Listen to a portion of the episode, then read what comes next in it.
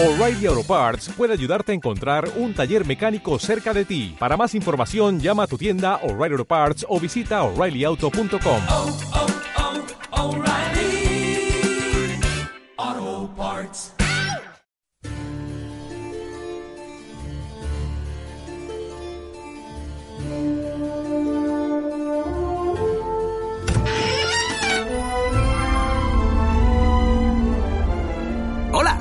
soy el doctor. Bienvenidos a la TARDIS. Sí, es más grande por dentro. Esperad a ver la piscina. Hasta tenemos un estudio de radio. Allí es donde mis acompañantes cuentan los viajes que hacemos. Gallifrey, Scaro, Darilium. 24 años. ¡Qué rápido pasaron! ¿Queréis viajar con nosotros? Pues... ¡Alon sí!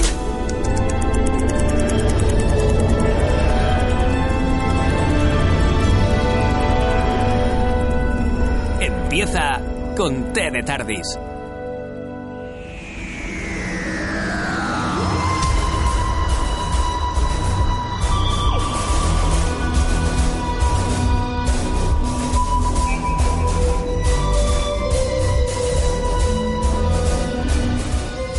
Hola, ¿qué tal? Bienvenidos, bienvenidas otra semana más a Conte de Tardis, el podcast de Doctor Who de la Factoría La Constante, donde pues siempre viajamos a este esta semana sí a planetas mm, diversos de la galaxia y en este esta semana sí sí viajamos, no como la semana pasada que nos quedamos en la Tierra este año, o sea, este año, madre mía, yo ya empiezo ya bien, ¿eh? el programa de hoy. Que esta semana sí hemos viajado, sí hemos viajado con nuestra querida Jodie Whittaker y con sus queridos companions que luego comentaremos, hablaremos de todo el capítulo y de un montón de cosas más. Como siempre, ya sabéis que quien nos habla es David Mulé. En este caso, sí, no vamos a hacer el juego de que soy Carolina Fraile. Aunque bueno, habrá gente que pensará todavía que soy Carolina Fraile porque, en fin, viajamos en la TARDIS. Entonces podemos cambiar también. Somos, en- somos compañeros del Señor del Tiempo que hemos cogido algunas em, células de él. Bueno, en fin, me metería en cosas científicas que esto es una movida que el doctor lo sabrá contar mejor que nosotros. Sí, Pero. la gente la gente está rayada por, por la voz, ¿no? Porque es muy parecida. Efectivamente, efectivamente. Mm, Como dice David, tenemos, tiene razón. Pues Carolina Fraile, ¿qué tal? ¿Cómo estamos? Bueno, pues otra semanita más aquí a, a friquear un poquito, ¿no? Sí. Que es lo que toca. Sí, sí, sí, sí, sí, sí. Además, eh, bueno, lo- no quiero hacer spoilers de Conte de Tardis. Ya iba a decir cosas del capítulo. No me quiero adelantar. Gemma Yats, ¿qué tal? ¿Cómo estamos? Muy bien, muy contenta de volver a estar eh, aquí comentando el segundo episodio de esta nueva Doctor. Sí. Y, y creo que hoy muy bien acompañados. Sí, por Más supuesto. todavía. Más todavía, más todavía. Hoy tenemos con nosotros una nueva tripulante más dentro de la TARDIS. Otra companion más del doctor que se une, o de la doctora en este caso, que se une a nuestro equipo, como es nuestra compañera Amaya García, que además está realizando la labor de redacción, es la redactora de las noticias y de los eh, reviews que hay de Doctor Who en nuestra web, laconstante.com. ¿Qué tal, Amaya? Hola, ¿qué tal? Encantados de que estés con nosotros para compartir esta serie que, que en fin, que, que- yo sé que cada vez te está gustando más, eso ya lo sé yo. Sí, la verdad que sí, la verdad que muy contenta de poder estar ahora con vosotros aquí hablando de, de esta serie que, que llevaba tiempo queriendo ver, eh, tengo que decirlo, que es verdad que yo digo que cogiera el personaje me hizo también acercarme mucho más a la serie y antes de, de ver la temporada 11, bueno, solamente he visto la 10, o sea que vosotros sabéis muchísimo más que yo sobre esta serie, pero bueno, poco a poco ya me estoy enganchando. sí. Hombre, por supuesto, por supuesto. De hecho, antes de micro, fuera de micro nos decía antes, oye, no sé ahora cuando termine por dónde seguir. Digo, desde el principio, desde el principio, míratelas todas, hombre, a Eccleston, a Tena, a Namat Smith, a Capaldi, que son todos maravillosos.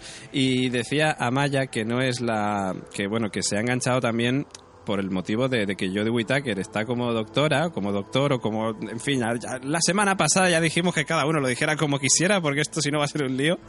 Eh, pero parece ser, ya decíamos la semana pasada, que muchos también se engancharon mm, debido a esto, debido al cambio de era, debido al cambio de doctor, debido al cambio de showrunner. Y parece que la cosa continúa, la cosa continúa, pero pues esto lo vamos a contar en la sección de noticias, ¿no? ¿Te parece bien, Gemma? Me parece muy bien porque tengo muchas cifras muy positivas y muy grandes que contaros. Perfecto, pues vamos a las noticias de Doctor Who.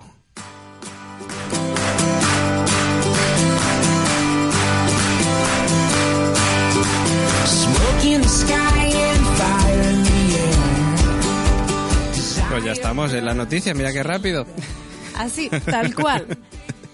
Bueno, cuéntanos, ¿qué cositas hay de novedades? Pues si la semana pasada venía anunciando que las cifras habían batido récords y me había olvidado todavía a las ovejas y a los escoceses bebiendo cerveza, esta semana tenía que recuperarlos. Y sí, ya tenemos las cifras. Bien. Y tenemos una cifraza. Una cifraza. Una ostras. cifraza que, que, bueno, ha sido la que ha superado todas las audiencias, todos los récords de audiencia del primer episodio de, fina- de, de principio de temporada desde que nació la serie en 1963. Toma ya. Y es que la, iba a decir la treceava Doctor, Decimotercera, treceava. no sé, nunca lo he sabido decir, los, los ordinales cardinales, bueno, no sé cómo se llaman, pero los llevo fatal. Pero es que Jodie Whittaker ha cerrado la audiencia eh, con 10 millones 900.000 espectadores. Sí que hay algunas cifras que dicen eh, 800.000, 600.000, pero bueno, en resumen, 10 millones 900.000 espectadores que han visto el inicio de esta doctora. Recordábamos la semana pasada que eran 8,2 los que habían iniciado esta esta andanza o este viaje, pero recordemos que BBC One, que lo comentábamos la temporada anterior, tiene el BBC iPlayer que les Sí. permite a los espectadores como descargar el contenido y verlo a lo largo de una semana. Entonces, por eso mm, de ahí contabilizamos las ovejas y los escoceses, que creo que la semana pasada no lo contamos y a lo mejor la gente decía, ¿y las ovejas y los borrachos? Pues no, son estos, los que ven el episodio después. Los irlandeses borrachos también ya están contados. También ven Doctor Who. Ven Doctor Who, hombre, por supuesto, todo el mundo tiene que verla. Pero en Gran Bretaña ya sabemos que tiene mucho fandom y había mucha gente que estaba deseando conocer esta nueva etapa. Ya decíamos la semana pasada, 8,1. y 8,2. ahora- 8,2 y ahora ya contados ya las ovejas y los escoceses. y los 10,9. irlandeses, 10,9. Sí. Y esta semana, en The Ghost Monument, este segundo episodio de la onceava temporada, tampoco se han quedado atrás. Y es que los británicos están muy encima de Doctor Who y solo, solamente han perdido un millón de espectadores. Nos hemos quedado con 7,11 millones de espectadores con un share del 33,4. La O sea semana que- pasada eran 40, cerca de un 40, esta semana un 33,4 con 7,11 millones. Un millón de curiosos. Un millón eh, de Que curiosos. habían dicho, vamos a cotillar a ver qué tal y no sé qué. Bueno, que a lo mejor han decidido hacer como las ovejas y los escoceses También, y los irlandeses, que a lo mejor la semana que viene nos volvemos a llevar otra sorpresa y este que esta doctor está llevando mm, las audiencias como muy allá. No sé si por el fenómeno curiosidad o porque este renacimiento pues tiene chicha. Sí, de todas maneras, Jodie Whittaker y, y Chris Kibnall ya le sacan, ya con el segundo, también dos millones de espectadores a, a lo máximo, digamos, que tenía la era Capaldi en la anterior temporada, en la décima temporada. O sea que, en fin, que, que siguen siendo unos números maravillosos. Bueno, siguen siendo, es que son unos números maravillosos. Y, en fin, y veremos qué le depara el tercer capítulo, que también tiene muy buena pinta, por lo que hemos visto en ese adelanto que, que han puesto al final de, de Ghost Monument. Eh, y que si os parece luego lo comentamos o comentamos algo por encima. Pero Lo comentamos y decir que en internet es una serie muy curiosa porque generalmente en el resto de series lo que es lo que va a pasar en el siguiente es como muy inmediato y, y se considera muy cliffhanger y muy muy hypeable. Hmm. Pero en este caso no. Mm, Doctor Who realmente pone la sinopsis en abierto con imágenes ya del capítulo y ahora mismo tenemos hasta el sexto. De todas Eh, maneras, te digo una cosa, en cuanto a esto, estoy seguro que, bueno, Carol que lleva más tiempo y Amaya también algo habrá visto en la décima temporada, en los eh, adelantos que ponían, que no están spoileando mucho. Acordaos que la temporada pasada, después de acabar el primer, de- el primer capítulo de Pilot, te hacían el mega resumen de lo que estaba por venir, que hasta te salía la cara del amo al final, que era Sí, como... eso es verdad. Tío, me estáis haciendo un spoiler aquí gordísimo. Y además, eso jorobó mucho. Lo del amo, además, me acuerdo que me jorobó un montón. Sí, sí, sí. Pero, en fin, vemos que este año, por lo menos, de momento, los adelantos, bien. De hecho, el primero fue fueron eh, actores que van a interpretar a personajes. Efectivamente, O sea, que no fue esa lista que esta lista que comentábamos y bueno, tampoco sabíamos dónde iban a salir. Sí que luego en internet Mm. hay gente que se ha dedicado a colgar específicamente dónde les íbamos a encontrar porque es una información que está disponible en IMDb. Mm. Bueno, pero ya que ya te tienes que molestar en buscar en IMBD tal, que no es que te estén regalando el spoiler, como que... Para nada.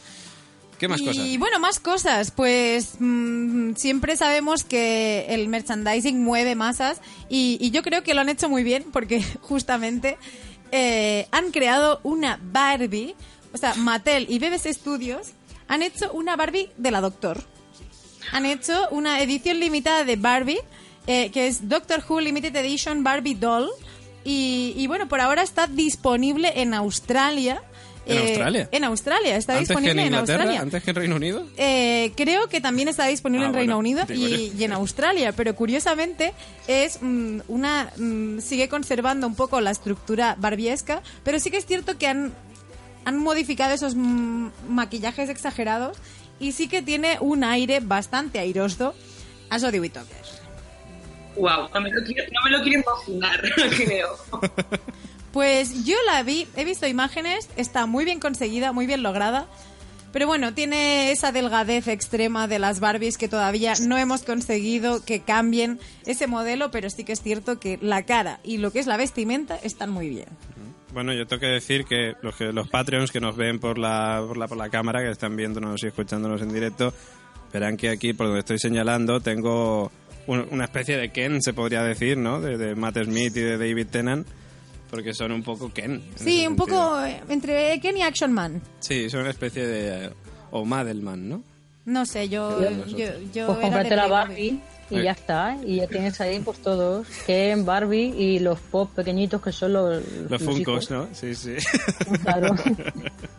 Tienes la familia completa. la familia, doctor. En fin, que... Tengo más, cosas, cositas. traigo más cosas. Realmente no hay muchas noticias, sino que lo que hay son apreciaciones y, y- y admiraciones a esta doctora. Y es que, bueno, esta doctora eh, también tiene sentimientos. Y Jodie Whittaker confiesa que lloró la primera vez que pisó la TARDIS. Hombre, y yo también lloraría. Ese momento, o sea, de- hubo un momento en que el equipo de producción junto con Kipnall hicieron como la visita turística de, bueno, aquí tenemos esto, lo otro. Y en el momento en que dejaron sola a Jodie Whittaker con esa TARDIS, fue como de, wow, estaba el actor de Ryan que también estaba emocionadísimo de, ¿para qué valdrá esto y lo otro? Y, y bueno, Jodie Whittaker... Cole, creo que es el actor de Sí. Ryan. Y, y bueno, Jodie Whittaker vio esa palanca, esa cosa que se podía accionar y que maravillosamente te regala galletas de crema. Sí, ¿eh? Qué Me- momento. Me pareció sublime, y esto es un poco spoiler de lo que va a pasar en este episodio. Es un poco pero spoiler de Conté de Tarde. es un, es, es un propio spoiler, pero la verdad es que fue maravilloso. Y, y bueno, también me pareció cu- curioso que fueran galletas de crema, ¿no? Como esas natillas o esta crema en honor al, al doctor Amate Smith, al onceavo doctor. Que, que bueno, que es un guiño simpático. Pero bueno, también Amaya en la web compartía, en la constante.com encontramos noticias que ha encontrado Amaya, que bueno, ya que está aquí con nosotros, mm, apar- le haré un poco la entradilla, ¿no? Decíamos, teníamos el titular de que Jodie Whittaker le gustaría que volviera el personaje de Rose Tyler a Doctor Who. ¿Qué te parece? Bueno, mm, yo es verdad que no he visto el capítulo, la, la temporada en la que sale Ross Tyler, o sea que tampoco puedo opinar mucho, la verdad. Me has dejado así un poco Gemma. Sí, Uy, sí. me cachis, es verdad. Claro, es, Es- que es un poco- tiene, es olvidadiza. soy olvidadiza y, y es un poco jugar con la presión. De, vaya, no puedes entender la noticia hasta que no veas a Rose Tyler. Así que te recomendamos a Maya que veas la primera temporada de Eccleston y es que Rose Tyler es un personaje mítico para los Jubians de la nueva, de la nueva era. Y, y bueno, que mm, Jodie Whittaker estaría encantada de que Rose Tyler volviera como Rose Tyler. También dijo lo mismo. Ay, por favor. ¿Te imaginas? Ay, no, no, no, no. Ay, ay, pero vuelve con marido. Claro, ese es el tema. ¿Volverá con David Tennant o sin David Tennant? Mm. Y bueno, y también estaría encantada de que volviera Riverson, del personaje del cual estaría encantada que volviera eh, con o sin Doctor. Me da igual, Riverson tendría que volver. Pero bueno, para los que mm, seamos un poco más... Que no, ño- que- no quería hablar más de Rose Tyler por no hacerle spoilers a Maya. Bien, porque bien. cuando lo vea va a decir, ostras, colega, ostras, vaya tela". Pero bueno, estamos haciendo... Solo, solo diremos Sí. porque que Rose. Tyler acompañó a Christopher Eccleston, al noveno doctor, y al décimo doctor, a David Tennant. Y, y Riverson, pues estuvo en historias de David Tennant. Me pareció la por primera vez con David Tennant en la cuarta temporada. Apareció sobre todo en la época de Matt Smith. Y luego, pues también en la era Capaldi, pues al final de la novena. Eso es. Y Riverson, bueno, para los muy, muy, muy fans, están los Big Finish, que son esas teatra- dramatizaciones radiofónicas que hace BBC. Y es que Alex Kingston la actriz de Riverstone, volverá para interpretar la sexta y séptima temporada del Big Finish, haciendo de Riverstone, que, que saldrán en agosto y enero de 2009 y 2020 respectivamente. Qué ganas, ¿eh? Muchísimas ganas. Lo que he leído también esta semana es que vuelven David Tennant y Catherine Tate. O sea, atención, Carolina Fraile, Donna y, ¿A dónde? y el décimo también a Big Finish. Que esto es una putada, Ah. con todos los respetos, porque claro, a ver, uno se defiende con el inglés lo que puede, pero claro, estos son en inglés y, y no hay manera, entonces es como o tienes un nivel súper alto de inglés o no te vas a entrar de todo. Pero bueno, que vuelven David La Tennant y, que yo, y yo nunca, yo nunca he escuchado a ninguno de ellos. Ningún. No, es que, es que es súper complicado, tienes que tener un nivel de inglés altísimo. Claro, el problema es que es mm, en formato radiofónico, como este podcast, si no eres Patreon. Y, y claro, o sea, de escuchar en una lengua que, comi- que conoces bien, pero además dramatizaciones, o sea, ver un episodio sin imágenes, sin subtítulos, sin nada de apoyo, es bastante complicado. Tengo que decir que para los, mm, pues lo que decía, para los ñoños, para los sentimentaloides, escuchar esa voz de Tenan o de personajes que conocemos sí que mola, pero bueno, no te enteras de un carajo. Claro. Yo lo que no sé si existirá, que a lo mejor existe y no lo he buscado, también te digo. Es, son estos Big Finish que a lo mejor lo suban a YouTube y le pongan subtítulos. Pero claro, me imagino que tema de derechos. Sería maravilloso y también recordemos que hay mm, radios que ya están contando con un software que también te transcribe esas voces de radio eh, en modo subtítulo o en modo texto. Pero no sé yo si los señores de la BBC están mucho por la labor. No sé. Tendremos que esperar. Y yo creo que así de noticias relevantes, no sé si me olvido alguna. Pues no, yo creo que, pasamos ya, ¿no? A lo que viene siendo el capítulo, porque ya sabéis que, bueno, pues la Conte de Tardis tiene varias secciones, una de ellas, por supuesto, son la sección de noticias, pero hay otra que mm, lleva nuestro querido compañero Rafa Cassette, en el que, pues, eh, conocemos un poco, nos hace la review de todo el capítulo, pero en, en menos de cuatro minutos. La review sónica. Wow. ¿Eh? Para, para quien no lo conozca, pues mm, va a conocer a Rafa Cassette, va a escuchar a Rafa Cassette, que, que básicamente es... eh, no se ha hecho una TARDIS de tatuaje, pues, pues, pues no sé por qué, pero Rafa podría perfectamente. Yo creo que Rafa no lo hemos visto jamás, pero en la espalda lleva tatuada la TARDIS y es más grande por dentro. Yo creo que sí. Ah, bueno, y una cosa que dijimos la semana pasada y se ha confirmado es que eh, Rafa Cassette sí se ha comprado el destornillador sónico Ñordor de Jodie Whittaker, que bueno... en Ay, fin. por favor, es horrible. Es no el churro ese plateado. El churro plateado que a nosotros no nos terminó de gustar, pero a Rafa parece que sí y ya se lo ha comprado, ya me mandó un vídeo y todo. Bueno, en fin, que vamos ¿Sabes con la... qué pasa? Sí. Que, que yo creo que dentro de, de, no sé, de unos meses lo tendréis vosotros también. Pues no lo sé, ¿eh? A ver, con yo, yo tengo los destornilladores de Tenan y de Capaldi, pero no tengo el de Matt Smith, aunque caerá en algún momento. Pero el de Jodie Whittaker, Confiesa que de Tenan tienes dos. de Tenan tengo dos. Es que uno se me fastidió y el otro lo tuve que comprar en Cardiff. En Vaya. Bueno, pero da igual, que venga, que vamos con Rafa Cassette a ver qué nos cuenta del capítulo y luego ya vamos nosotros con nuestra review. Adelante, Rafa.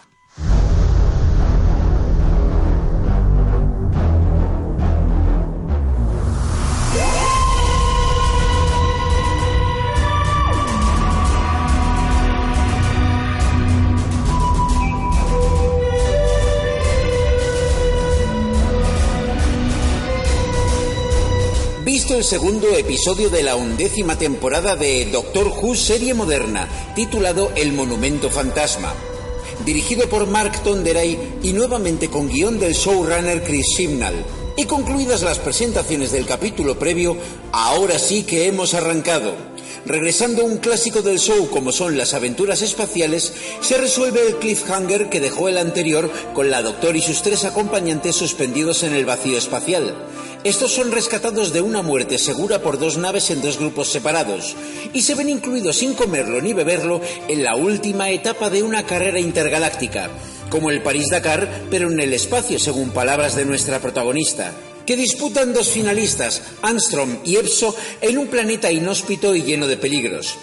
Uno de ellos ganará y obtendrá un premio descomunal si alcanza primero un objeto llamado el Monumento Fantasma antes de que el planeta complete una rotación. Nuestros amigos los ayudarán, y más cuando descubren que dicho objeto no es sino la TARDIS atascada en fase intermedia de materialización debido al daño que sufrió tras la regeneración.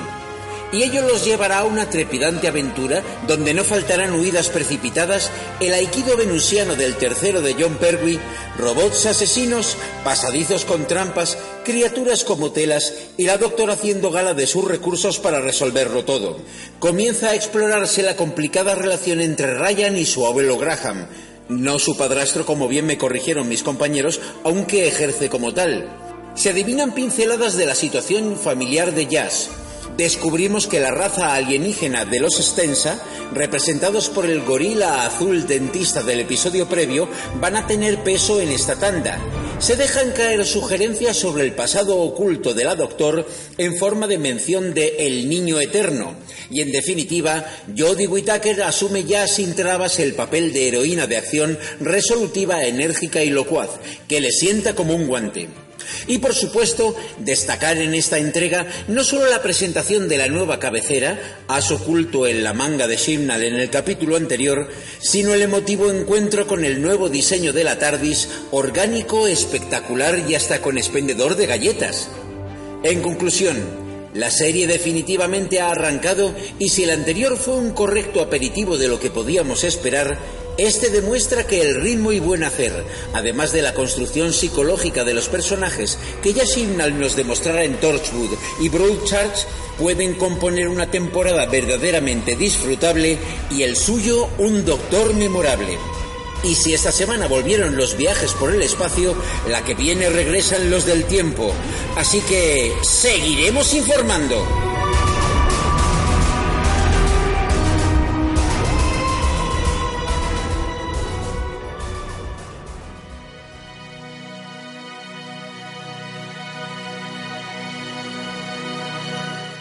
Que no, que no llegamos al final. Que seguro que más de uno ha dicho, ostras, que llega al final ya del podcast. No, no, no, no. Es que ha coincidido, ha coincidido.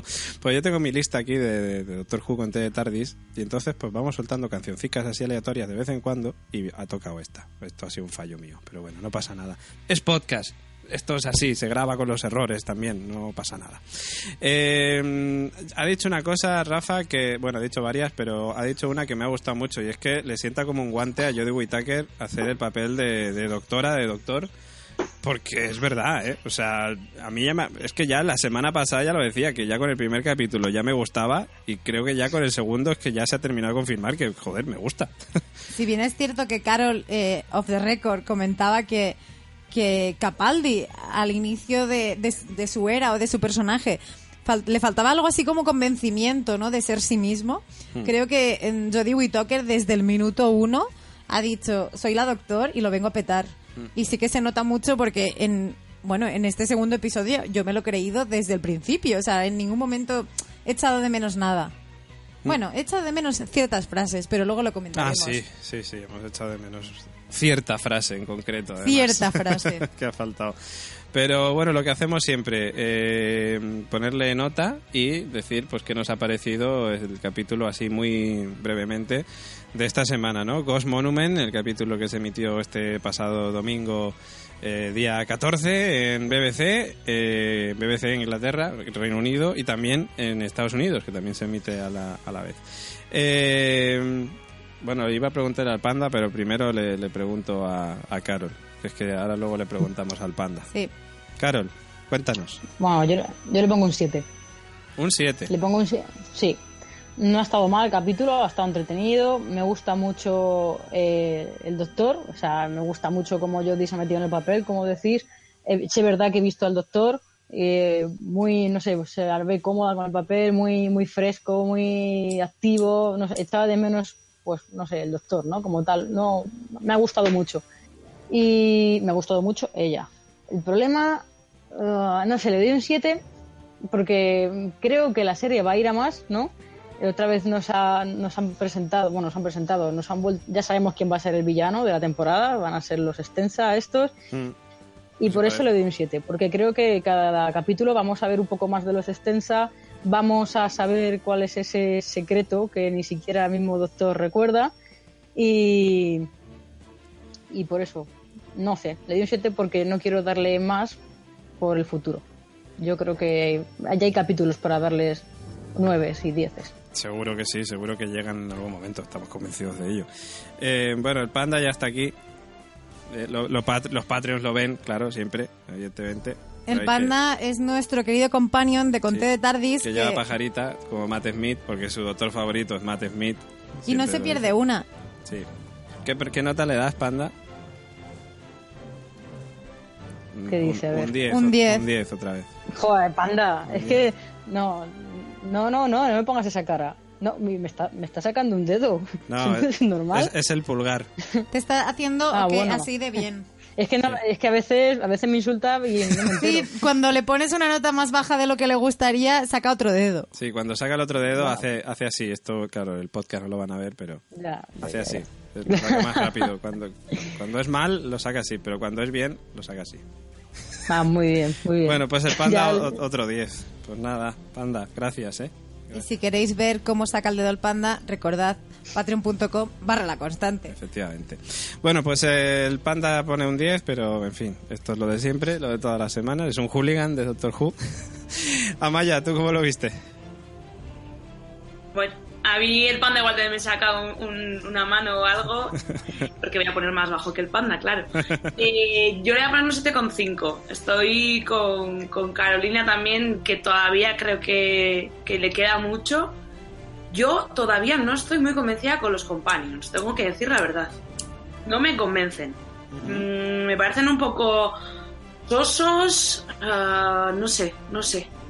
Todavía no les veo, no les veo enganchados. Yo creo que todavía tampoco saben quién son, porque no, no saben qué son los companions. Pero no me convencen. No sé, no sé por qué, no sé cómo lo veis vosotros. Pues, pues mira, yo en este sentido te voy a decir que Jazz es la que menos me convence, pero porque creo que es de la que menos nos han hablado. Eh, También. Yo creo que Jazz tiene mucho para dar. Hmm. Eh, Ryan, con todo el respeto, me parece muy aburrido y, y se le va. Graham me parece que puede ser muy interesante y Jazz todavía no, no, le han, no le han dado. Yo creo que puede ser un Bill Potts, pero, pero no sé. A mí Ryan no me gusta, sinceramente. De, de hecho, el momento que decide coger el arma porque sí, cuando es todo lo contrario a, a lo que es eh, la doctora, en este caso, a mí me ha enfadado. Es como, ¿pero qué estás haciendo, tío? Pero sí, y le doy el 7,5 porque el final es brutal. Yo creo que todo el mundo estábamos esperando a que llegase la TARDIS a verla. Y, y cuando la hemos visto, yo creo que haya sido el momento de emoción para todo el mundo de por fin hemos visto esa TARDIS, que ya no es azul, es un verde, azul verdoso. Sí. Por dentro parece una cueva. Mm, A mí me ha, me ha encantado la TARDIS. Yo creo que, que ahora también comentaréis un poco de, de- de cómo nos ha gustado la TARDIS. Pero a mí hasta que los compañeros nos espabilen un poco, uff, a ver, a ver si mejora. Bueno, Gemma, cuéntanos. Pues yo voy a ser muy poco objetiva y coincido con Amaya con muchas cosas y también con Carol, que hay que mirar al futuro un poco para... Si pusiera la nota en modo global pensando en lo que va a venir, sería más baja. Pero me ha parecido fascinante la escena de Jodie Whittaker, esta doctor, hablando con su nueva TARDIS. O sea, de hecho, llegó a la patata totalmente, o sea, fue un momento súper emocionante, el momento en que ella se cree, o sea, de- a mí me pareció sublime el momento en que ella está interactuando con un ser inanimado que todos sabemos que sí que es animado porque es la TARDIS, ¿no? Pero esa interpretación con una cabina de teléfono, visto objetivamente, me pareció sublime. Eh, por esto le voy a poner un ocho y medio y me diréis, oh, exagerada, pero realmente me pareció la mejor píldora de y eso a partir de entonces cuando entra en la TARDIS lo más destacable del episodio. Coincido con Amaya y es cierto que es una nota totalmente mm, de corazón y, y por esa escena. Coincido con Amaya, los companions no acaban de, con- de convencer. Graham sí, Graham a mí me está gustando mucho y, y creo que es un poco como el padre de Donna. ¿Cómo, ¿El padre o el abuelo? Mm. El de abuelo- Donna? perdón, el abuelo de El Donna. abuelo, el abuelo. El abuelo de Donna y, y un poco le da este rollete o el padre de Rory. Es un poco... Sí, yo es lo veo más como el padre de Rory. Es ese hecho. papel, ¿no? Un poco el señor ya más maduro, más vivido. Eh, curiosamente es el más crédulo, es el como de estamos en una situación súper extraña, pero, pero venga, me va bien. Eh, mientras Ryan es este como de, bueno, estoy o sea, de, y luego ya lo comentaré, pero lo avanzo. Eh, a mí me recordó un poco, y se lo comenté a David, el rollo de la dispraxia, pese a que no lo hayan dicho con nombre y apellido, o sea, de, ah, sí, la dispraxia, me recordó mucho a- al, exces- al ex- exceso de homosexualidad que comentábamos de Bill Potts. ¿no? Que te de recordaban recordarlo. te, recor- te recordaban constantemente de es que me gustan las chicas, es que soy lesbiana, es que wow. Hmm. Y entonces era como de que sí, que ya, que muy bien, pero que no me importa, o sea, no me parece relevante. Y De creo hecho, si te fijas en este capítulo, han tocado ese tema de manera totalmente natural. Cuando, cuando ¿cómo se llama? Angstrom, Ang- ¿no? eso es. cuando, cuando Graham dice, los extensa matrona a mi mujer, y Armstrong dice, también a la mía, que es como, vale, y, to- con y no total ha, si- naturalidad. y no ha sido pero- necesario decir, eh, que me gustan las mujeres, que en, mi pa- en mi planeta tal. Sí. Entonces, me, me, me da miedo que la dispraxia de Ryan acabe siendo como, como la homosexualidad de Bill Potts, que sea sobreexplotada como de, es que no puedo subir escaleras, es que, ay, es que me cuesta respirar, es que no puedo correr. Es como de, tío, déjate de hostias, ya lo sé, pero es como de, mm, ver, sabes hacer yo- otras yo cosas. Creo que, yo creo que eso lo están haciendo un poquito a propósito. En estos, imagino que nos tiraremos un par de capítulos más con la dispraxia de ay, ay, ay, hasta que de repente Ryan despierte y empieza a subir escaleras, a correr y a hacer flexiones si hace falta, ¿sabes? Y es cuando ya dirán, este, tú no tenías dispraxia y dirá, ¡Oh, Dios mío, oh, milagro, el doctor me ha curado, por eso eres el doctor. Y entonces será te escuche. También iba, iba a decir Pero no. Dios, pero... Pero la dispraxia no le ha impedido cogerle el arma y, y desobedecer a la doctora. A mí eso me ha enfadado. Claro, no, claro, pero es que en eso consiste. Consiste en el que todo el rato nos estén recordando que tiene dispraxia y que él mismo, poco a poco, vaya haciendo cosas que nunca pensó que haría. Y al final, dentro de unos cuantos capítulos, cuando el personaje esté más definido, será como, ala, yo, era, yo estaba súper limitado o pensaba yo que estaba súper limitado y desde que conocí al doctor, pues ahora soy una nueva versión de mí mismo. Y, y será bonito y emotivo y mucha gente en sus casas llorará y dirá, oh, yo también quiero y esas cosas. Eh, Gemma, al final tu nota cuál era? Le había puesto un ocho y medio. Un ocho y medio. Ah, Así me había medio. venido para arriba y le he puesto un ocho y medio. Luego ya me retractaré en los siguientes y diré, ay, es que le puse demasiado, pero Vale, vale, pues un ocho y medio. Bueno, yo voy a romper una lanza a favor de Ryan. Porque a mí en el primer capítulo fue el companion que más me gustó y en este segundo capítulo es cierto que Graham le ha ganado ahí un poco el terreno, pero no me termina de disgustar Ryan. Y yo creo que eh, el- en el sentido de... O sea, el tema de la dispraxia que tú comentabas, yo creo que aquí sí que es un elemento argumental que va a, mm, a influenciar algo en la trama. O sea, es decir, que Bill Potts fuera lesbiana, bueno, vale, pues muy bien. O sea, no, no, no influía en la trama de ninguna manera. Pero, pero que la dispraxia de Ryan se esté recordando de vez en cuando, me parece que tiene el fin de que en algún momento él tendrá que bien subir escaleras otra vez, bien montar en bici o algo de eso, para poder salvar a sus compañeros o algo por el estilo. O sea, yo creo que, que es un elemento de guion, en este caso, el tema de la dispraxia, que es algo necesario para la trama. Creo, ¿eh? No lo sé. Espero que, que sea así, porque si luego no tiene sentido, pues bueno. hombre, pues es lo no que me decía Carol, ¿no? Justamente. Sí. Es lo mismo que decía Sí. Carol, estoy Yo- de acuerdo con ella completamente.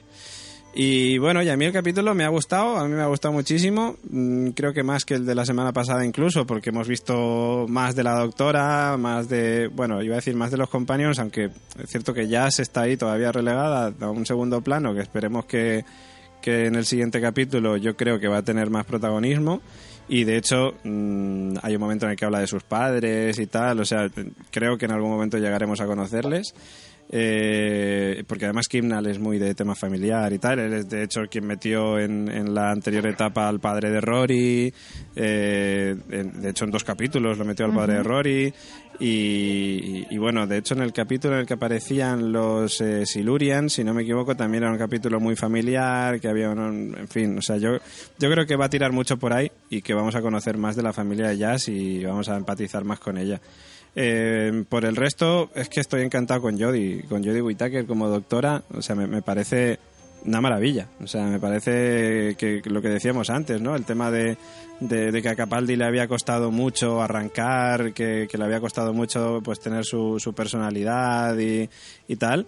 Pero creo que creo que Jodie es que, o sea, yo, en fin, o sea, es que me, me parece impresionante lo- el trabajo de Jodie Whittaker como, como doctora. O sea, que, que veremos a ver hasta dónde llega. Es que esto no quiero adelantarme, solo llevamos dos capítulos, pero joder, o sea, estoy convencido de que a más de uno le resultará su doctor doctora favorita segurísimo, vamos, o sea, segurísimo, o sea que, en fin, y lo que os decía también un poco antes de, de empezar, que antes fuera de antena, que digo que los haters, todos los trolls que había, no, no puede ser una mujer, un doctor, no sé qué tal, están todos callados en sus cuevas ahora Chúpate mismo, esa. Porque es que Jodie nos está, Jodie Whittaker es que está haciendo un trabajo de la hostia. O sea que, que, en fin, yo, yo encantado, yo encantado y, y bueno, pero en fin, veremos si supera a Tenan. ¿eh? ¿Qué nota Eso. le pones? Ah, vale, perdón, es que me he venido muy arriba. Es que estoy- ya te digo, estoy tan em- em- em- fascinado con, con Jodie Whittaker que, que es que ya no, no, no me salen las cosas. Pues eh, yo de nota le pondré un 7,75. Parece. 7,75 creo que, que es una nota que, como lo que decíamos antes, ¿no? Que igual mm, ponerle más nota cuando sé que van a venir otras cosas mejores, igual luego que tengo que ponerles un 11. Entonces voy a ser peor que el panda. Claro, yo de hecho quiero dejar claro que mi nota es directamente del episodio. O sea, si hago el planteamiento de pensar en el futuro, eh, el anterior no le hubiera. O sea, de- en el anterior que le puse un seis y medio, sí que le puse una nota pensando, a lo mejor en el futuro de sé que me van a gustar más cosas y le pongo menos, pero a lo mejor. Pensándolo bien, esta semana es como de, ostras, es que le tendría que haber puesto más, porque me gustó más que un seis y medio. Y creo que, mm, pues, creo que deberíamos dejarnos llevar por el corazón y es nota de este episodio y si el siguiente nos gusta más pues ya le pondremos un 10 o un 8 o lo que nos sentamos en ese momento porque creo que es un poco hipócrita por nuestra parte eh, estar midiéndonos y, y- y comediéndonos de ponerle más notas si nos ha gustado. Pues le sigo poniendo un 7,75. Me parece bien. Vale, pues la nota media de Conte de Tardis de esta semana es un 7,68, que está muy bien eh, para este segundo capítulo de Ghost Monument, segundo capítulo de la undécima temporada. Y que, bueno, pues como ya hicimos la semana pasada, tenemos además presente con nosotros a nuestra querida Maya García, que es la que ha escrito la review del capítulo de, de esta semana.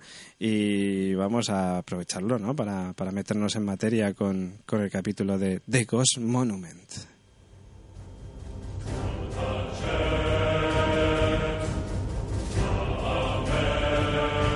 Suena esa canción, por cierto, de los Daleks, que no vamos a tener Daleks, o eso parece que no vamos a tener Daleks esta temporada, que en fin, para los más puristas lo- los, los echamos de menos, pero veremos si los Extensa están a buen nivel. En fin, que nos encontramos al principio del capítulo, ¿no? Con, con ese cliffhanger que nos hayan dejado la semana pasada, con esos, con esa doctora, con sus companions en medio del espacio profundo. Eh, pero vemos que son rescatados por una nave. Vemos por un lado a Graham y a Ryan, que aparecen en una nave espacial junto a una mujer llamada Armstrong, que por cierto es Susan Lynch, eh, la actriz Susan Lynch, eh, que sale en Killing Eve, haciendo el papel de Ana. Y por otro lado tenemos a la doctora y a Jasmine con un piloto llamado Epso, que es Sean Dolly, que también salió, entre otras cosas, en, en Misfits, haciendo de Greg. Y bueno, pues eh, la nave de, de Epso está a punto de estallar. Ya las cosas empiezan complicadas, ¿no? Y este último y Armstrong son los eh, finalistas de una competición interespacial eh, y piensan que la doctora y sus companions son bonificaciones y sus dos naves tienen el mismo objetivo, que es llegar al siguiente planeta que marca el rally. Está en una especie de París-Dakar, como luego más adelante pues eh, dice la, la doctora, ¿no? Y bueno, en ese planeta se encuentran la doctora y sus companions, con, que ayudan a Epso, a Armstrong, a seguir su camino. Y estos dos participantes del rally, pues bueno, vemos poco a poco que, que- que son, bueno, poco a poco no, yo creo que desde el principio ya vemos que son dos personas muy diferentes. Que Epso es un tío que no confía en nadie, que cree que no necesita la ayuda de la doctora y de sus companions. Armstrong, en cambio, echa de menos su planeta, solamente quiere ganar para poder rescatar a su familia, porque vamos, de eso trata el premio, de poder salir del planeta y conseguir el suficiente dinero, entendemos que es dinero lo que están hablando, eh, por- de hecho hay, una, hay un momento en el que empiezan a decir, ¿y cuánto es tanto? Tal? Y empiezan a hacer la guerra de divisas aquella, que es súper complicada, la doctora se pierde y dice, yo ya no sé qué me está Yo quería interrumpirte, es que no estaba Sí, sí, porque estaba haciendo muy... No, que es que eh, Epso, eh, Sean Dooley, ya conocía a Chris Kibnall porque trabajó en la segunda temporada de Broadchurch Ah, haciendo de Ricky Gillespie, que era mm, cuando justamente Jodie Whittaker eh, va al grupo de padres, madres mm, con hijos desaparecidos, conoce a una señora en la temporada 1 Mm. y luego en la temporada 2 eh, ya sale el marido Entonces, eh, y que también es tío de dos de las víctimas de- del caso de asesinato de Sandbrook, que era ese caso anterior y demás. Y, y bueno, que es que ya se conocían. Justamente Jodie Whittaker y, y Epso se conocían de antes. Ah, pues mira, bien, bien, bien. Eh, bueno, pues continúo con más cositas. Eh, tienen que cruzar este planeta, por lo que parece. Un planeta desolado, en el que el agua es peligrosa, en el que no encuentran vida. Y la meta del rally es encontrar el monumento fantasma. Que bueno, pues la doctora le pregunta a Eileen, a este actor que, que hace como de jefe de carrera, un holograma, eh, por ese monumento, ¿no? Le pregunta. Y, bueno, vemos a través de otro holograma más que el monumento fantasma es la TARDIS. La TARDIS. Y bueno, pues la doctora evidentemente pues quiere acompañar a Epso y a Armstrong para poder llegar a la TARDIS y volver a la Tierra con Ryan, Jasmine y, y Graham. Yo como frikidato, que hoy vengo a traer frikidatos, eh, a Art Malik, el actor que hace de Eileen, Sí. eh, Steven Spielberg... Bill- Steven Spielberg. Steven Spielberg quiso contar con él tanto para Indiana Jones como en el Templo Maldito como en el mundo perdido de Jurassic Park y dijo que no. Y Ah, ahora le vemos aquí mm, petándolo. Ah, mira, pero también hay que saber para qué le quería. Bueno, eso ya no se lo pregunté. Claro, no se lo pregunté. ¿Que hablaste con Spielberg? No con Spielberg, no con eh. Ah, con armario. bueno, pues continuamos. Eh, en este, bueno, por cierto, hay una cosa que me gustó mucho, que es el momento de que la doctora dice, no, si yo estuve en tiempo siendo holograma, me enteré de un montón de chismes, o sea, de, de, de- de cotilleos, ¿no? Eh, continúo con este planeta vacío, donde el enemigo es el propio planeta, elementos como el agua, que tenían organismos que comen la carne, y los guardias robots, que aparecen más adelante. Los Robocops. Los Robocops, los Robocops estos que aparecen ahí con capucha. Pues bueno, después de subir y arrancar un barco, en el que, por cierto, la doctora utiliza el aikido venusiano del tercer doctor, de John Pertwee, que ya habíamos visto usarlo a, A Capaldi. a Capaldi. Eh, pues bueno, llegan a una playa con unas ruinas de unas antiguas instalaciones, un lugar pues donde van a encontrar problemas y respuestas. Porque la doctora no entiende por qué hay guardias en un planeta sin vida, como son estos guardias robots. Y comienza a pensar en la estrategia para ganarles. Y bueno, mientras tanto Ryan dice, oye, que ya que hemos encontrado un arma por aquí, que voy a, voy a liarme a tiros. Es el momento que creo que comentaba que a Maya le indignó y perturbó bastante. Efectivamente, Sí. Eso es. eso es. Porque El momento Call of Duty. El momento Call of Duty, eso es, el momento Call of Duty, porque, bueno, pues eso, encuentran un, un, un robot de estos roto, ¿no? Y el tío, pues Ryan, coge el arma y dice, espérate, que yo salgo ahí, que he jugado al Call of Duty, he nacido Y- para y- esto, y ahí como quien dice. Sí que tengo que, que romper una lanza de las malas eh, en, en pro, bueno, en contra de los, de los subtituladores. Que sí, que hacen un trabajo maravilloso, que trabajan a contrarreloj, pero en el subtitulado en español ponía, bueno, es que yo juego a videojuegos, cuando claramente en, en inglés, sin saber mucho de inglés, se Dice escucha un claramente, "Ah, no sé qué, porque oh, Call of Duty, y se viene arriba. Sí. Sí, que yo creo que además es como igual pusieron, o sea, no, no quisieron ponerlo de Call of Duty por si había gente que no lo conocía, pero joder, es que Call of Duty lo conoce casi Lo todo el mundo. hasta yo. Conocer hasta tú. pues, eh, bueno, de todas maneras tengo que decir que esto que no le gustó a Maya, a mí me causó mucha, me causó risa, porque el tío sale fuera, empieza a pegar tiros y dice, ostras, ¿cómo se recarga esto? Y luego vuelve corriendo para con el resto. A ver, no me gustó porque desobedece a la doctora y porque creo que la inteligencia de la doctora es muy importante en, en Doctor Who, o sea, pero me parece muy ridículo y muy de para demostrar cómo es Ryan. O sea, me parece perfecta al momento, pero me enfada porque me enfado por porque no le hace caso a la doctora que al final, coño, está tan indígena, no, no sabes qué hay y hace caso a esta que sabe un poco más que tú. Sí, claro. Y, y de hecho, ahora que estamos comentando la actitud de la doctora, es muy curioso porque desde el principio del episodio eh, ella insiste en como todos juntos vamos a conseguir, o sea, de te va mm, el- estos valores que, que los Jubians ya venimos conociendo, ¿no? De el trabajo en equipo siempre funciona mejor, el no a las armas, eh, un poco vencer al enemigo con, con ingenio. Todo esto en este segundo episodio eh, nos lo dejan clarísimo.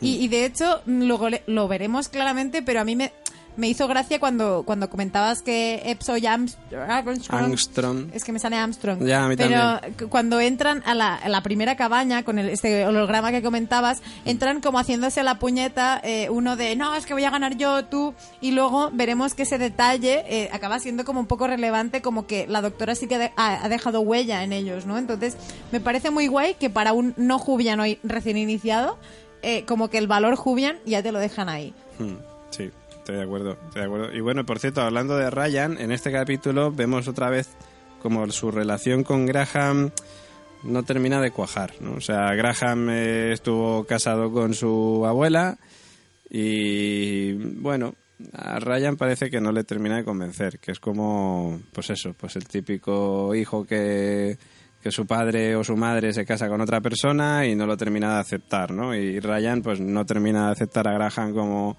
como abuelo padre, porque es cierto lo que decía Rafa en el Vortiz- en la review sónica, que es su abuelo político, pero ejerce como padre, es cierto. Entonces, Decir que, bueno, las- los que me conocen de otros podcasts Factoría La Constante saben que tengo una debilidad llamada Reddit. Y, y curiosamente, sin querer, acabé en Reddit Ay, y hay Dios. un hilo de Doctor Who. Y, y sobre la relación de Ryan y Graham, sobre todo es muy genérico, no tiene nada que ver con otras series que sí que hemos comentado. en- Como Westworld. Como Westworld, pero, pero sí que hubo un, un- un comentario que me gustó mucho porque dice, bueno, eh, igual que hablábamos que vosotros decíais es que la dispraxia eh, va a acabar siendo mm, contrapuesta, tendrá protagonismo. Yo creo que lo mismo pasa y en ese hilo se comentaba.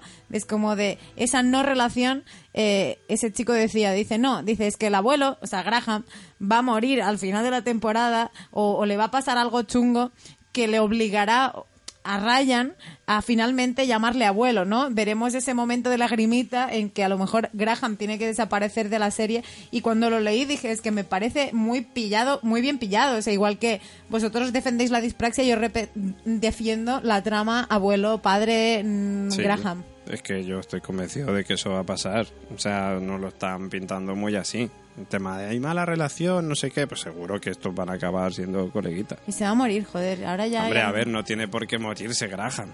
Puede pasar, pero no sé, Con Grace. no sé. De todas maneras, yo creo que todos los... Pues Graham, eh, que se me ha ido el nombre ahora del actor, Walsh. Bradley Walsh, ¿no? Eh, si no me equivoco, es cómico también, ¿no? Como ya, pues en su momento, pues ahora en la décima temporada teníamos a Matt Lucas, como tuvimos a Catherine Tate, a Donna, eh, y alguno que otro más. Pero bueno, en fin, así como Companions, los cómicos que han hecho de Companions del Doctor, por lo menos en la era moderna, no han durado más de una temporada. Han estado una temporada y ya. No sé si pasará lo mismo con, con Bradley Walsh, pero veremos. Veremos. Veremos. En fin, que continúo. Eh, el equipo sigue avanzando por el planeta y bueno, pues descubren que la destrucción del mismo fue programado por científicos que fueron obligados a encontrar nuevas armas de destrucción. Mientras sus familias eran torturadas, eh, pues, eh, en fin, pues te puedes imaginar, ¿no? Cómo estaba esta gente. Eh, y bueno, fueron unos experimentos que acabaron con todo este planeta, ¿no? Desolación, ¿no? Planeta de desolación, si no me equivoco. La doctora lo descubre gracias a las inscripciones que encuentra en el suelo y que traduce a sus compañeros. Pero, ya que estamos hablando de traducción, quiero hacer un alto porque eh, el entendimiento entre las diferentes lenguas eh, planetarias, digamos, o, o de, cada uno de los personajes que aparecen, pues eh, aparece también antes, al principio prácticamente del capítulo, en el que los compañeros de la doctora preguntan, oye, ¿cómo estamos entendiendo a esta gente que supuestamente son extraterrestres cuando estamos en un planeta ajeno a la Tierra, tal?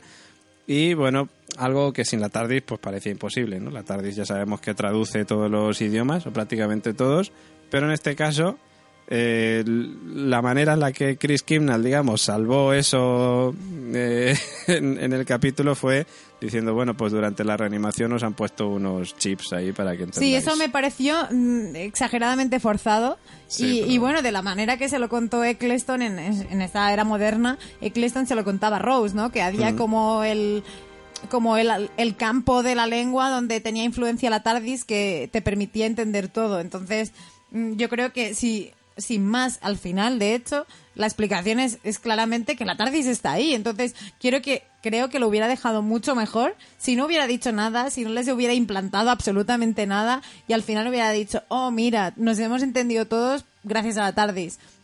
Creo que hubiera sido mejor salvado que, oh, se han implantado no sé qué. También te digo una cosa, yo no me había dado cuenta del asunto hasta que lo mencionaron. O sea, que a lo mejor si no hubieran dicho nada, aquí no se A mí me sorprendió nadie. en la escena que veremos después, Sí. cuando, cuando aparecen un poco los malos, Hmm. de, de decir de, joder, hablan inglés. Y esto Claro. realmente es como de, you're in the past. Es Pero como pues lo de... entienden, ellos por los chips. Claro, los chips y lo entienden efectivamente, pero que no se ve esto. Yo creo que hubiera sido mucho más guay que hablaran raro y todo eso es como de, ajá, es como... Bueno, da igual. Sí. que yo sigo diciendo que es que si no hubieran dicho nada, no nos hubiéramos enterado y, y ya está. No, y yo creo que estoy de acuerdo con, con que al final la TARDIS está en este planeta. O sea, que la Claro. TARDIS también podría haber hecho ese efecto sin inventarte unos chips que, que solamente los tienen implementados los companions y la doctora y el resto no. Hmm. No sé, es un poco raro. Sí, sí que es verdad lo de los chips, es un poco forzado. Claro, que- Epso entendemos que no lleva chip. Y Armstrong Bueno, sí, sí, ellos le han implantado a los companions eh, durante la reanimación esa, donde estaban en el Ah. cubículo aquel. Iba a decir, porque si no tampoco tendría sentido, pero bueno, sí. ¿eh? Claro. Sí, pero es cierto, sí, que, que No, sí. sí, porque ellos hablan ese idioma, ¿no? Ellos hablan el idioma que hablen Mm. y los terrícolas pues se habrán enterado por los chips. Pero a mí lo de los chips me parece una tontería. Es como... Si hubieran dicho lo de la TARDIS, al final hubiera quedado hasta mejor. En plan, Sí. no sé, más chulo. Sí, sí, sí, sí. Es que es eso. Si hubieran puesto lo de la TARDIS, aquí no hay ningún problema. Bueno, de hecho es que no hubiera hecho falta ni explicarlo. Como está la TARDIS ahí, ya está. Pero bueno. En fin. A que- mí me raya lo sí. de los chips. A mí me raya lo de los chips ya por lo del idioma.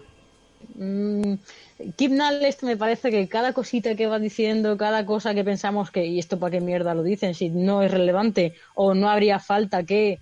Yo creo que al final todo tendrá sentido. Sí, No sé. sí, sí, sí. sí, Yo sí. os digo una cosa: que al bicho, de, al malo, al Team Show este del, del primer capítulo, Sí. todavía no lo hemos visto morir. No, no, claro. Teen Show sigue vivo, está claro. Y de hecho, Claro que sigue vivo. eh, Claro. y, y como y, y mediante la, la teoría que defendéis y que reinsisto, pero en este episodio creo que se ha nombrado su nombre de Team Show en un par de ocasiones. Cualquier cosa como estaba la regla de tres, ¿no? Hmm. Sí. Eh, que comentaba el señor Oráculo en la constante regular, que cuando aparece o te lo nombran más de tres veces es que algo va a pasar con ese personaje o esa cosa. Entonces mm, ya lo tenemos. Sí.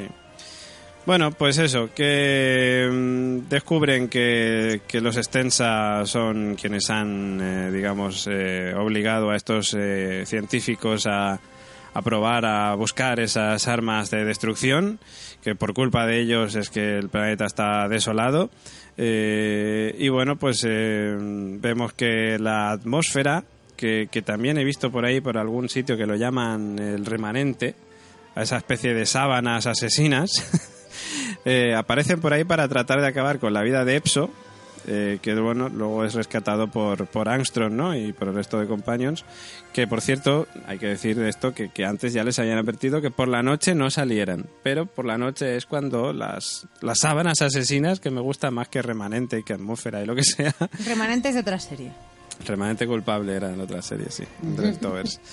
Pero bueno, eh, la cosa es que Epso al final es rescatado por, por Armstrong mientras él se estaba echando la siesta que le atacan las sábanas. Y bueno, y este desconfiado Epso, eh, como nos había demostrado antes al contar la historia de su madre, que por cierto dice, no, es que me subí a un árbol y me dijo, tú tírate que ya te cojo yo. Y cuando se tiró dijo, y se apartó. ¡Qué fuerte me pareció! Sí, sí, que fue como, bueno, y, y quiero un montón a mi madre, me ha ayudado un montón. Y, y Graham, bueno, no sé yo si, si es muy maja esta madre tuya, ¿eh?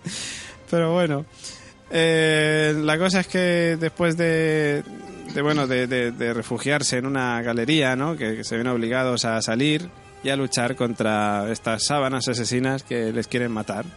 Y bueno, la doctora pues recuerda los elementos que tienen sus nuevos acompañantes en, en esta aventura y gracias a un puro que tenía Epso consiguen salvarse tras prenderle fuego. Claro, aquí- porque le prenden fuego porque has dicho sábanas asesinas y es que hay dos conceptos de mal distintos, que son las sábanas asesinas que se desplazan en esta atmósfera que es de un material extraño, véase acetinol. algo así, que es como el agua y el aceite, pues que no se mezclan, pues eso, que esto va a un flow y el aire va por otro, entonces contemos eso porque claro, si no es como de no, prendieron a las sábanas y uh, festival. No, o sea, hay ahí una cosa de química. Acetinol, no era No, o sea, ¿no? llámame loca, pero no era, no era acetileno. Acetileno, a lo mejor acetinelo, sí, acetinelo, sí. Yo soy de letras. Yo es que también soy de letras. Es que el, acetileno, el acetileno sí existe, el acetinol no lo sé. Acetileno, entonces será acetile- acetileno. Será, será. Sí. Entonces, claro, la cosa es que mola porque ahí descubrimos un factor que decíamos, Ryan no vale pana y solo es dispráctico. Bueno, pues mm, conocemos que por sus estudios o que lo que quiere hacer o tal, el tío Quiere conoce ser de mecánico. quiere ser mecánico y sabe de química y de aires tóxicos y tal. Entonces es un poco él el que da con la clave para que luego eh, haga boom. Acetileno. Eso. Eso. pues eh, nada, que, que, este que- que aquí quiere hacer un alto, por cierto, en, en este camino, porque eh, hay unas extrañas palabras que usan estas sábanas asesinas con la doctora. Eh, en la que, bueno, le empiezan a hablar del miedo que siente, ya le dice, pues, miedo, pues si tengo aquí 12 vidas para contarte, aparte de la de ahora. Y, y por lo visto, pues parece que ven a través de ella, ven su pasado, le hablan de un niño eterno, y esto hace que la doctora diga, ostras, ¿qué me estás contando? Y pregunte sobre ello, ¿no? Y, pero bueno, no, no obtenemos respuesta, pero lo que sí entendemos es que tendrá que ver con el arco argumental de la temporada, igual que los extensa. Eso yo creo que, que de cajón, vamos, seguro. Sin duda. Sí, y- de hecho dice, vemos hasta lo que está escondido más allá de, de lo que tú crees. O sea, es decir, como que tú hay cosas que no sabes, pero nosotros sí sabemos. Mm, Reddit decía A ver, que... sorpréndeme. Reddit decía que era posible la aparición de un nuevo Time Lord. De un Igual- nuevo señor de tiempo. Claro, anda. igual que hubo el amo, que también era como Sí. Time Lord, pues que un poco viniera de allí, que fuera a lo mejor un Time Lord venido a más, que se hubiera vuelto malo, un poco con la filosofía del amo, que conociera cosas del doctor y, y ahí iba. Es que en esta, en la era moderna, si no me equivoco, el único señor del tiempo que ha aparecido, aparte del doctor, digamos de manera regular, como quien dice, ha sido el amo. Eso es. Porque, en fin, hemos visto otros señores del tiempo en Galifrey y tal, pero, pero así como personaje, digamos, importante, aparte del Doctor y el Amo, no hemos visto otro señor del tiempo. Y es cierto que la era clásica sí que han aparecido otros que han tenido... Claro, ahí Reddit vaticinaba de que, claro, porque eh, de hecho en inglés es Timeless Child, ¿no? Es Time Lord, Timeless. Entonces, como que, que a lo mejor había más ahí Sí, sí. Bueno, veremos, veremos. Pero esto, esto me dejó, me inquietó, me inquietó igual que la doctora. Dije, ostras, esto puede ser algo bastante interesante. Pero bueno, descubriremos más sobre esto en los siguientes capítulos seguramente. La cosa es que la doctora y sus acompañantes hacen que Epso y Armstrong consigan su objetivo, pero la TARDIS sigue sin aparecer. Así que, bueno, vemos que Ilian, el jefe de la carrera, acepta premiar a ambos competidores, ya que los dos deciden entrar juntos a la meta, que por cierto está muy bien este momento en el que, como decías tú, ¿no? que ellos van aprendiendo, digamos, toda esta filosofía doctoriana y, y acaban entrando juntos a la meta y diciéndole, oye, que nos vas a premiar a los dos. La cosa es que después de llevárselos del planeta, deja a varados ahí a, a la doctora y a sus companions, que no saben cómo salir de allí.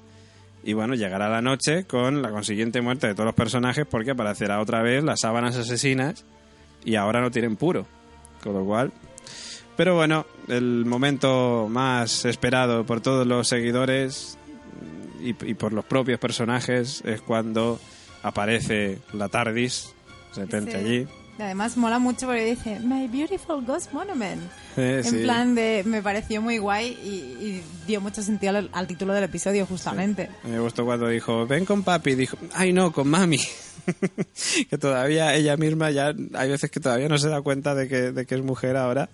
Y, me gustó mucho también ese momento. Y lo que decías tú no el momento emotivo en el que pues se pone a hablar con, con la Tardis que le dice no tengo la llave Claro, que recordemos que la perdió Clara Oswald. La perdió cara a Oswald pero también te digo una cosa si solamente con chasquear los dedos abres la Tardis Ya, pero mm, yo creo que, claro, dice, te echa de menos, mm, tal. Yo creo que a lo mejor piensa, ostras, es una nueva TARDIS, a lo mejor no funciona el truco. Porque hubiera sido muy ñordo, mm, no destornillador, sino mm, cacas, que, que destornillando, o sea, de que chasqueando los dedos se encendiera el puro y también se encendiera la TARDIS. Un poco... Ya, sí, hubiera sido mucho chasqueo de dedos para el mismo capítulo. Cierto. Pero, pero también hubiera quedado guay que dijeran, oye, sí, veniros aquí a la cabina. La cabina, ahí no cabemos todos. Es que no. Y que chasqueara los dedos y se abría la puerta. Pero bueno, en fin, da igual. Esto ya son cosas de cada uno. Que... Bueno, pero al final ha sido el cariño, ¿no? Entre la TARDIS y la doctora, lo que Sí. lo ha abierto. Es como que se echaban de menos. Sí, sí, sí, sí. sí eso... Qué Ha- bonito, ha sido muy bello. Ha quedado muy guay, de hecho fue un momento de estos de reprimirte la lagrimica porque era muy muy bonito, muy emotivo. Y, y bueno, y esa TARDIS que estaba ahí desestabilizada, vete tú a saber desde, cuán, desde hace cuánto, porque claro, aquí no sabemos en qué época estamos. En teoría han viajado solamente por el, por el espacio, pero no por el tiempo. En teoría no, o sea, es Claro. como un poco cronológicamente entendemos que va todo seguido.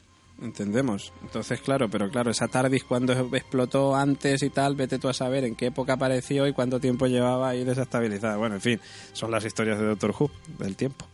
Pero bueno, que nada, que como era natural, o como es natural siempre, los companions no confiaban en lo que desde fuera parece una cabina de policía, que como decíamos antes, esta temporada tendrá un color más verdoso y que por dentro alberga, como ya sabéis, una nave con formas que en este caso parecen recordar a una cueva. A mí me recordó también ese color marrón mucho a la TARDIS de, de Tenan y de Eccleston.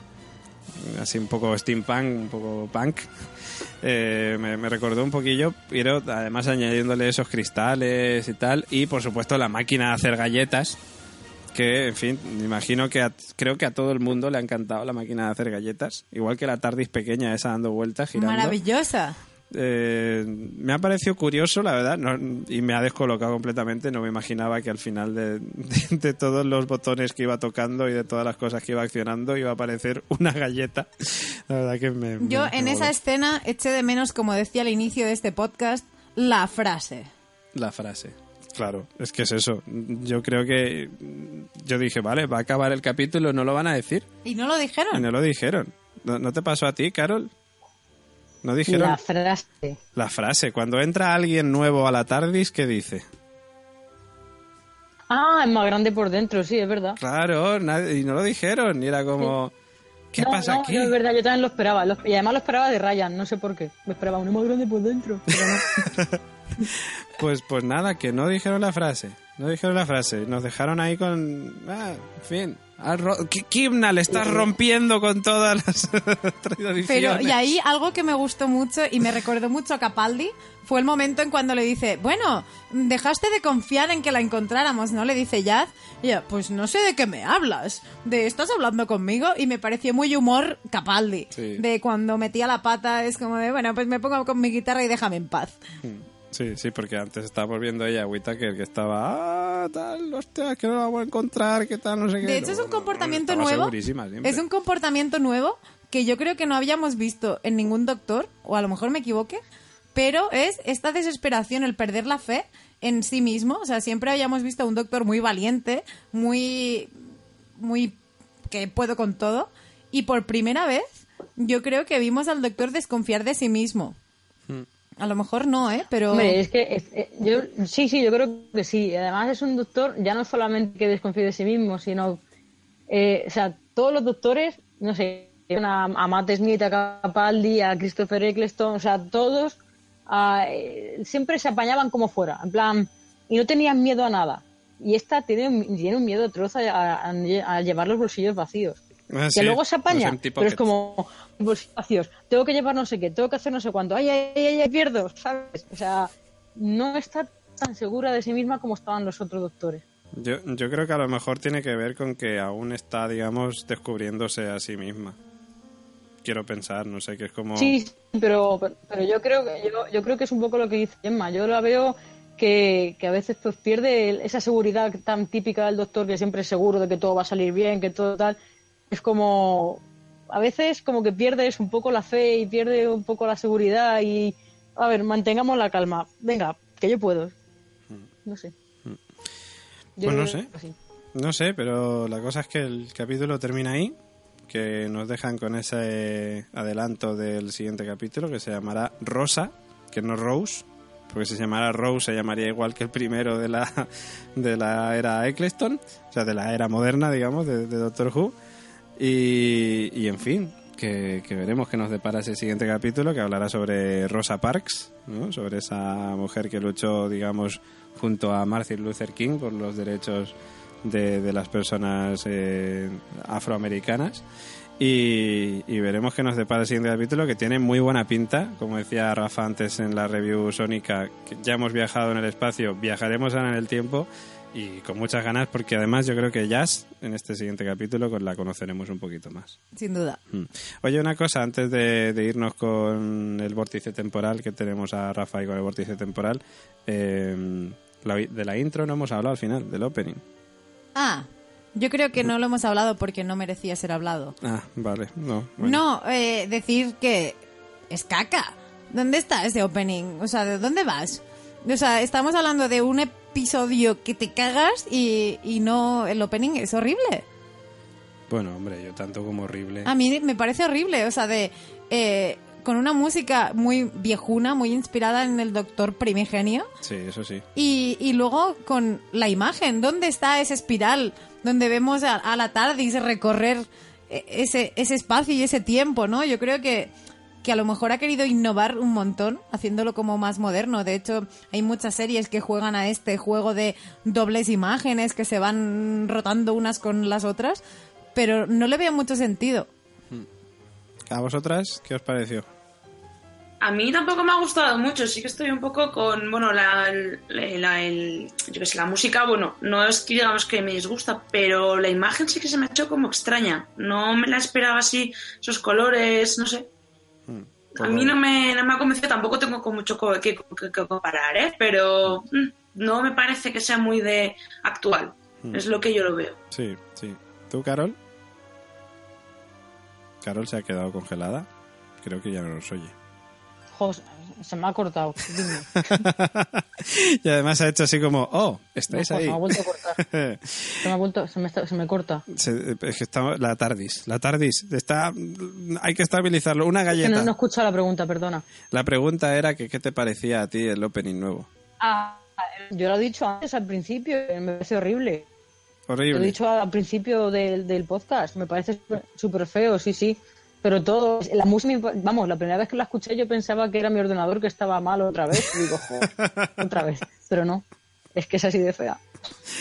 Pues bueno, yo también tengo que decir que a mí tampoco me ha gustado. A mí me ha gustado menos, de hecho, la música que las imágenes. O sea, es cierto que las imágenes no me terminan de convencer, pero la música me ha gustado menos. Y, en fin, ya luego hablaré en las torres de Delirium sobre la música, pero no me termina de convencer.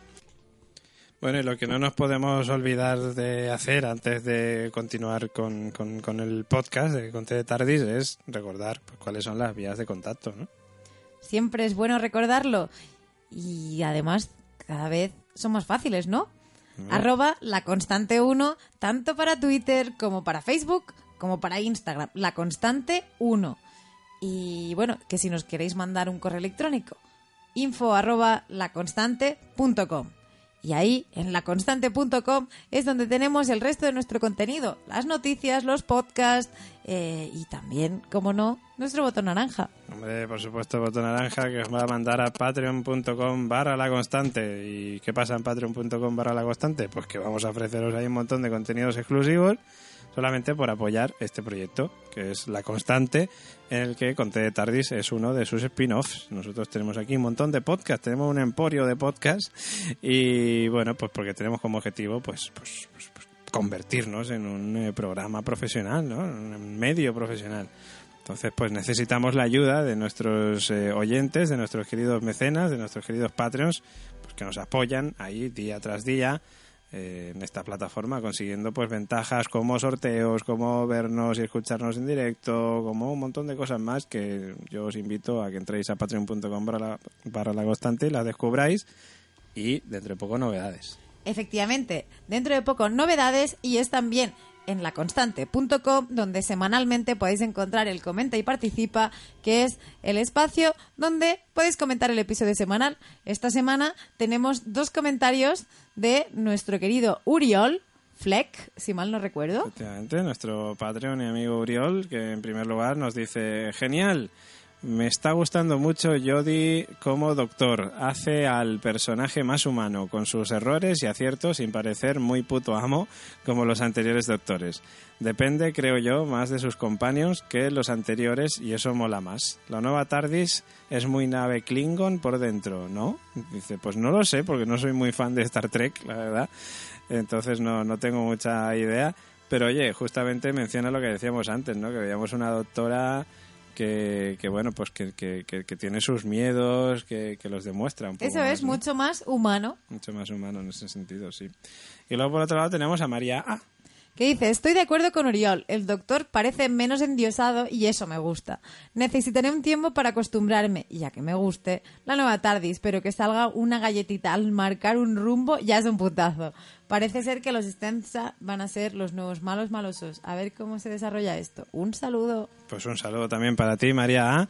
En fin, que continuamos con más cosas. Tenemos a nuestro querido Rafa Caset con el vórtice temporal, donde ya sabéis que él, pues, eh, Rafa es nuestro doctor. Rafa viaja en el tiempo y en el espacio para conocer a antiguos doctores y companions y nos lo cuenta en su sección El vórtice temporal. Y luego, pues, volvemos con eh, las torres de Dalirium, ¿no? Porque tenemos que darle el, final apoteósico que se merece con T de Tardis.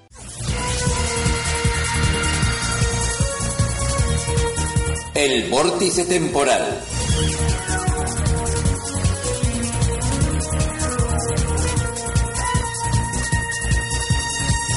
Muy buenas, Constantinos Companions. Es cierto que la regeneración de un doctor siempre causa división entre los que preferían al anterior y los que abrazan la nueva personalidad y al nuevo intérprete. Pero además, pocas veces a un actor se le han acumulado tantas trabas durante su época y eso que venía de suceder a alguien tan polémico como el sexto. De hecho, sería el último doctor de la serie clásica y vería la cancelación de la serie. Hoy nuestro vórtice temporal se acercará a la figura del séptimo doctor, interpretada por el actor escocés Sylvester McCoy.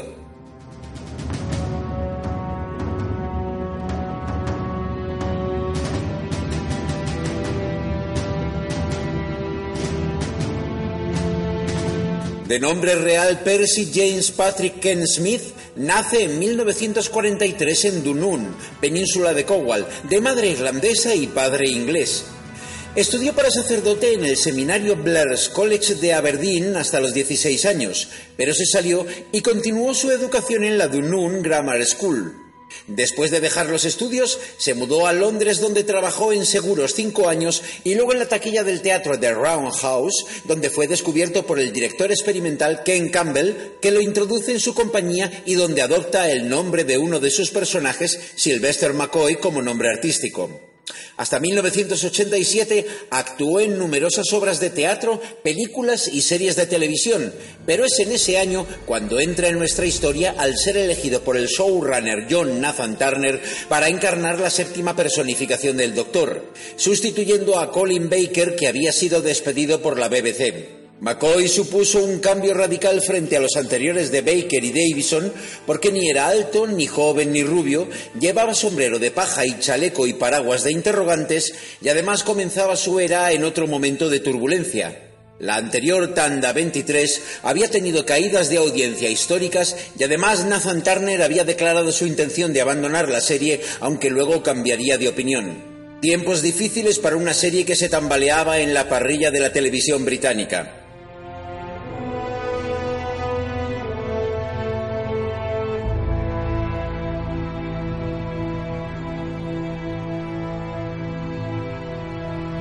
Los inicios fueron también inestables. A pesar de que en esta temporada se sustituye a la chillona Companion Mel, interpretada por Bonnie Lanford, por la joven y díscola adolescente Ace, encarnada por Sofía Aldred, las historias de esta tanda 24 fueron flojas, harto psicodélicas y en las que los tics de comedia slapstick de McCoy, incluyendo un deleznable truco repetitivo que hacía chasqueando unas cucharas como castañuelas, tan fuera de lugar como poner a Mr. Bean con sus muecas en Sherlock, hicieron que la acogida del público fuera bastante fría y su deslucido recorrido rondando audiencias cercanas a los 4 millones de espectadores, la misma cantidad con la que la BBC había alargado a Colin Baker.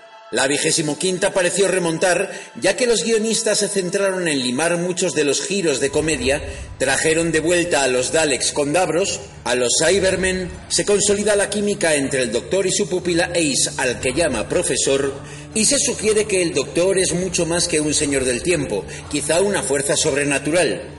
Sin embargo, los argumentos seguían siendo bastante mediocres, algunos de ellos de vergüenza ajena como la historia La patrulla de la felicidad, al igual que los índices de audiencia, y aunque la serie renovó para la siguiente temporada, su continuidad se tambaleaba.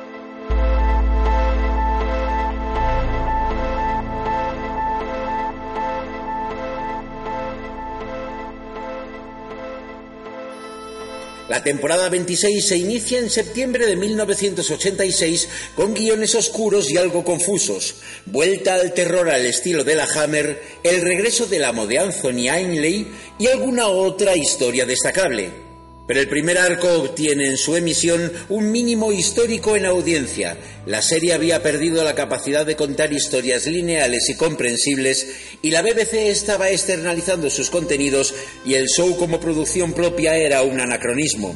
Y así a mitad de temporada, el controlador de la BBC, Jonathan Powell, da orden de cancelarla, aunque de puertas afuera se hablaría de una suspensión temporal.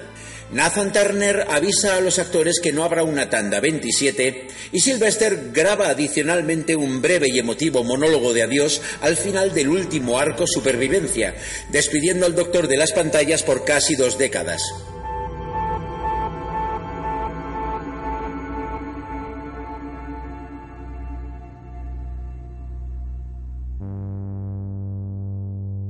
McCoy seguiría después encarnando al séptimo nuevamente, aunque en audiorelatos de Big Finish Productions, y haría una breve aparición seria y sobria, regenerándose y cediendo el testigo al octavo de Paul McGann en Doctor Who la película, telefilme y fallido reinicio de la serie en 1996. Trabajará hasta la presente fecha en teatro, cine y televisión, destacando sus apariciones en la trilogía El Hobbit de Peter Jackson como el mago Radagast y en la serie de las hermanas Wachowski Sense8.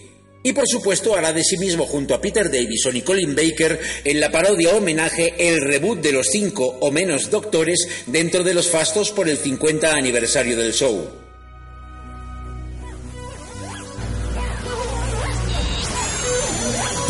De esta forma hemos recordado al desafortunado séptimo doctor que vivió el final de una época de 26 años. No se pierdan los próximos episodios de El vórtice temporal.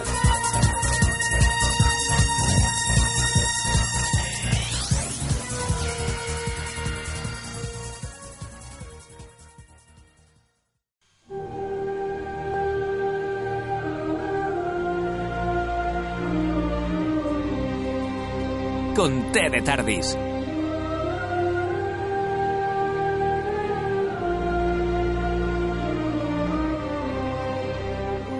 Bueno, y estamos, después de escuchar a Rafa en el vórtice temporal, estamos ya en las Torres de Alirium, en esa sección musical de, de Conte de Tardis, donde yo hago de señor oráculo de la constante.